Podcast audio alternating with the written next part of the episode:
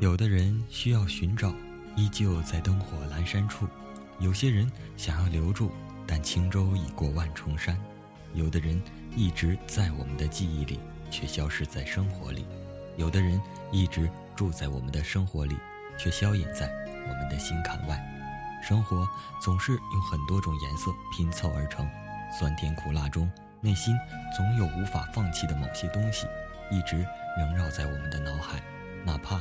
是生命结束的那一刻，活着需要我们认真的活着，即使随遇而安，也需要竭尽全力。因为无论是卑微贫瘠、富贵高雅，只有活着才是真实存在的。大家好，欢迎收听豆豆调频，同号 QQ 群幺二四零二八八零五幺二四零二八八零五。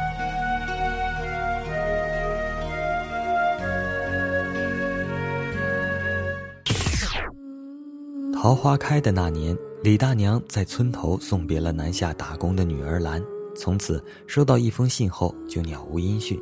有的人说可能是遇到了不幸，有的人说可能是被拐卖了，有的人说好像是遇到了什么事情坐牢了，更有人说跟着有钱的老板跑了。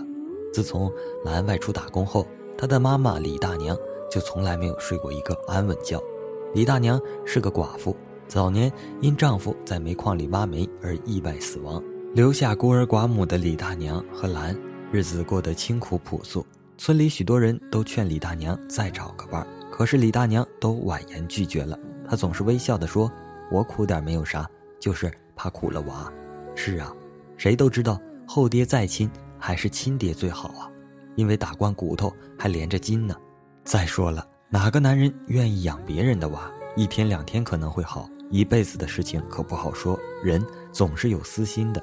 兰是李大娘一手带大的，虽然没有读过大学，但好歹也是个高中生，在农村来说已经很了不起了。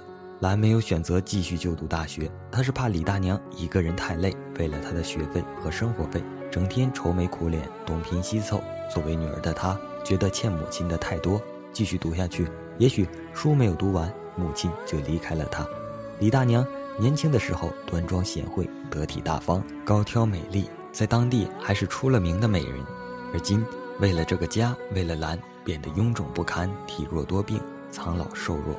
兰为了让母亲有好日子过，选择了南下打工。她想要母亲过无忧无虑的生活，能通过自己的努力让母亲好好的安享晚年。兰什么其他的想法也没有。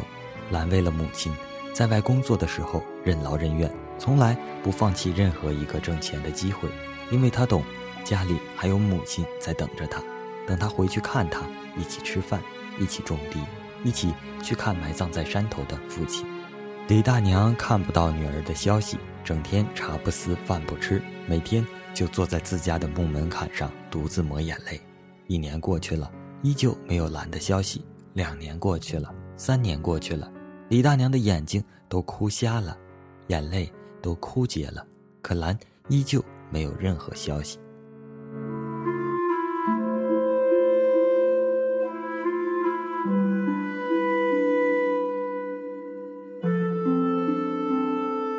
李大娘始终相信兰会回来的，因为她答应过的。慈母手中线，游子身上衣。远行的儿女永远是父母放不下的牵挂，兰永远是李大娘这辈子。最牵挂的人，兰是李大娘的心和肝儿。没有了心和肝儿，李大娘还能存活吗？李大娘想尽寻找兰的方法，有一线生机的地方都去试，如去报时登过寻人启事，去报过警，也叫过村里的人帮忙再外出去找过，而最终都是无功而返，没有任何收获。李大娘的眼睛看得不是很清楚了，迷迷糊糊的状态，也许是思念成疾。眼泪真的流干了，也许是某一种力量支撑着他。从那次警察告诉他，或许兰依然在人间，但是不知道在哪个角落，到底遇到什么，需要时间慢慢去解开。听到警察的话后，李大娘再也没有哭过，而且选择了留住县城里，在火车站和汽车站里捡垃圾为生。李大娘每天起早贪黑。穿梭在火车站和汽车站两点一线的路上，她一边捡垃圾，一边打听女儿的下落。刚开始的时候，她看着人就问，看着人就打听，不放过任何一个细节。当然，很多时候也会遭人白眼和不睬。遇到脾气凶一点的人，还会被骂和推搡。也有那些大款富婆的，嫌她太脏，直接开口谩骂，什么乡下人啊，要饭的呀，勾起别人的同情或者可怜，在编故事之类的。遇到此，李大娘从来不生气，也不还口，也不哭泣，更不沮丧，反而一直微笑。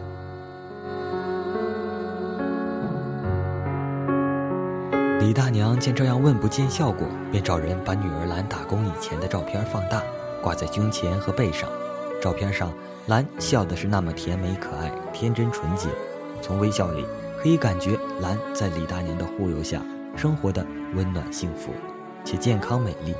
照片上没有过多是介绍和说明，只有简单的几个字，那就是“女儿，妈妈想你了，我会一直等你的。”笔迹潦草。有点龙飞凤舞的感觉，几个简单的字可以感觉是一笔一笔慢慢拼接起来的。几个字不漂亮，没有深度，没有书法家的力度，却是那么的真挚，那么的美丽，承载着一位母亲全部的爱和思念。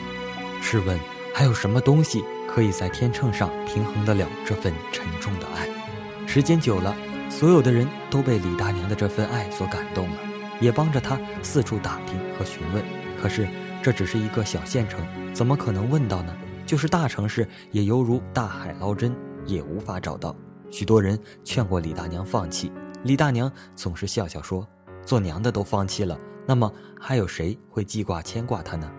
是啊，血浓于水，母子连心，这就是爱，这就是亲情，没有过多的渲染，只是默默的付出。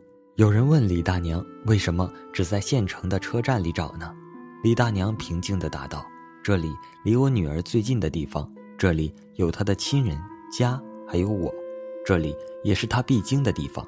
我希望她不管坐什么车回来，我都希望他看第一眼的人是我，所以我要站在离他最近的地方等他。我知道他会回来的。是啊，心的距离超出了实际的距离。站在这样一个彼此最近的月台，还有什么可以阻隔亲情的燃烧呢？”是亲情无法抑制李大娘停下脚步，是爱支撑着李大娘活下去。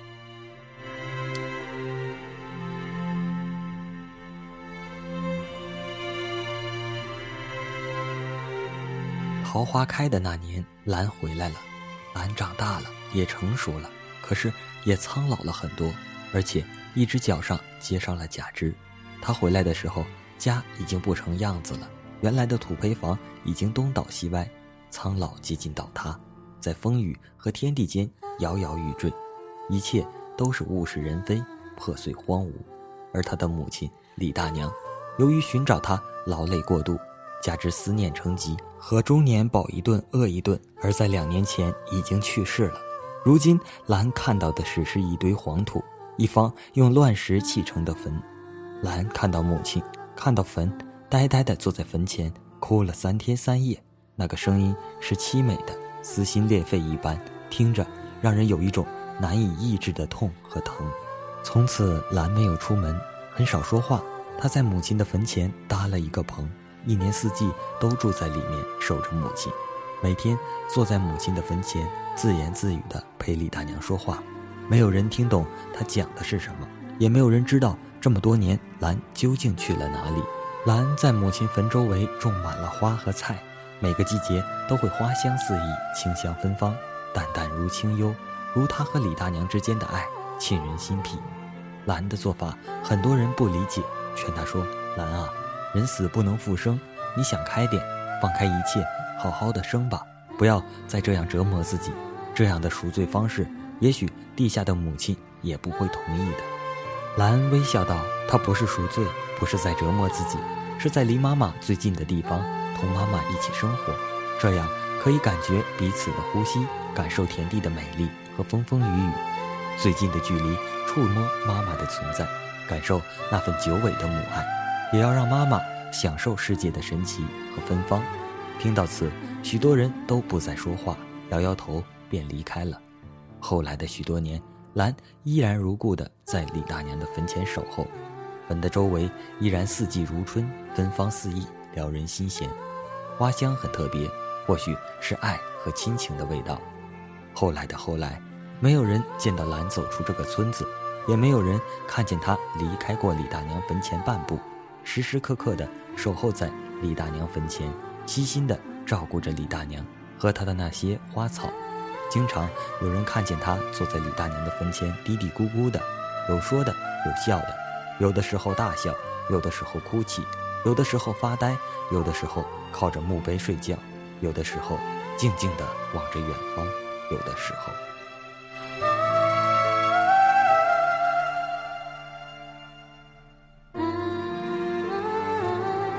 或许这就是爱，站在离你最近的距离。